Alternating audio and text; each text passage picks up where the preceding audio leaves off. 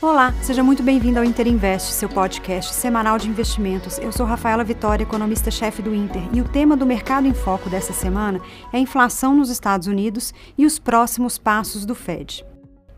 A semana passada foi marcada pela divulgação da inflação acima da expectativa nos Estados Unidos, que chegou a 9,1% em 12 meses, a maior desde 1981.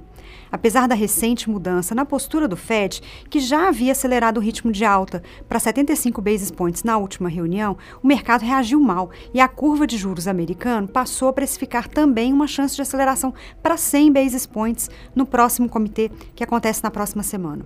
Esse choque de juros no curto prazo teria como consequência aumentar o risco de recessão, que alguns analistas já antecipam para 2022. E é com esse pano de fundo, economia crescendo menos e juros menores, que os mercados continuam voláteis. O dólar teve nova alta forte frente à cesta de moedas e chegou ao maior patamar em 20 anos. Voltamos a ver a paridade em relação ao euro. A versão a risco continua impactando as bolsas e países emergentes, e as commodities fecharam a semana com nova queda de 2%, com o petróleo que chegou a ser cotado a 90 dólares o barril, reverteu parte da baixa e fechou em 97 dólares na semana passada. O PIB chinês mais fraco também aumentou as preocupações com o crescimento global. A China apresentou queda de 2,6% no PIB do trimestre, em relação ao primeiro trimestre desse ano, e 0,4% de alta em relação ao mesmo período no ano passado. O lockdown em diversas cidades cobrou seu custo, mas o desempenho ficou abaixo do esperado pelo mercado e compõe com a dificuldade de retomada do setor de construção lá, importante motor de crescimento na China.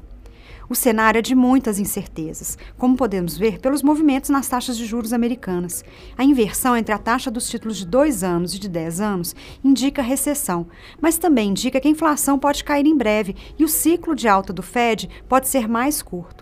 Por enquanto, as apostas ainda são bastante especulativas. É cedo ainda para conclusões muito assertivas, por isso, cautela nas alocações de investimentos. Aqui no Brasil, os dados de atividade mais recentes seguem alta, com o setor de serviços com um novo desempenho acima do esperado.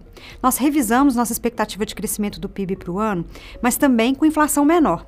Esperamos agora 2,1% de alta no PIB e 7,5% no IPCA. As reduções de impostos devem trazer deflação em julho, e a queda das commodities indica alívio na inflação de bens e alimentos nos próximos meses, reduzindo também a nossa expectativa para 2023. Fizemos a primeira revisão de expectativa de inflação para baixo em 2023 para 4,4%. Claro, tudo depende de como será o fiscal no próximo governo. A aprovação da PEC na semana passada deve injetar mais 41 bilhões na economia, mais crescimento, mas também manter o risco de inflação em alta. Mas o maior risco é deixar o caminho aberto para novas medidas de aumento de gastos em 2023, que revertam a atual trajetória de melhora das contas fiscais e da dívida pública, já considerando uma redução da inflação e do ciclo de commodities. Nesse cenário de risco fiscal em alta, os juros seguem subindo e impactam a bolsa local. As taxas pré-fixadas de mercado apontam que a Selic pode superar 14% ao ano esse ano.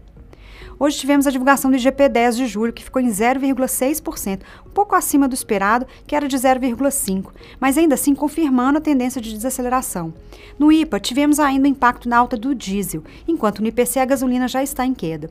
Mas o leite foi uma das principais altas no mês, tanto ao produtor como ao consumidor. E com o recesso no Congresso, teremos uma trégua nas notícias políticas nas próximas duas semanas, mas estaremos de olho nas divulgações do governo, da arrecadação e do relatório de dívida pública. A arrecadação deve mostrar dados robustos de junho, quem sabe afastando um pouco as preocupações com o impacto das novas medidas de benefícios. Mas o relatório da dívida deve mostrar o impacto dos juros e da inflação no custo da dívida pública. Bom, essas são as principais informações da semana no mercado. Acompanhe nossas análises e relatórios em tempo real no nosso perfil no Twitter. Siga a gente e envie suas dúvidas e sugestões. Boa semana e bons investimentos.